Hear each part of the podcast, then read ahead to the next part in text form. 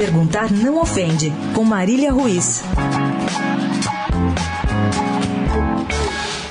Corinthians não jogou e manteve os oito pontos de vantagem para o segundo colocado do brasileiro. Não jogou porque a Chapecoense conseguiu uma licença para fazer alguns amistosos fora do Brasil e o jogo entre as duas equipes, que abriria a vigésima rodada, foi adiado para o dia 23. Mesmo que provisoriamente, Grêmio, Palmeiras e Flamengo tropeçaram e não conseguiram se aproximar do time de Fábio Carilli na classificação. A vantagem de oito pontos parece ainda mais confortável. O Corinthians tem 19 rodadas, metade do campeonato, para exercer o favoritismo que construiu de forma surpreendente e maiúscula no primeiro turno. Engana-se quem sustenta que o campeonato de pontos corridos tem 38 finais, jogos iguais que valem 3 pontos. A matemática fria não considera crise, empenho, troca de técnicos, esperança, desesperança, torneios paralelos, janela de transferências, convocações que desfalcam os times e, claro, que uma vantagem construída no primeiro turno muda a estratégia dos clubes no segundo.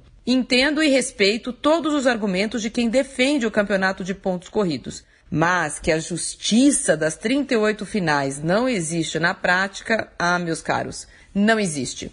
Perguntar não ofende. Será que a CBF compreende que o simples fato de atrapalhar sua principal competição, o Campeonato Brasileiro, com a sua segunda competição, a Copa do Brasil, e as convocações da seleção brasileira, não é, digamos, inteligente? Marília Ruiz perguntar não ofende para a Rádio Eldorado.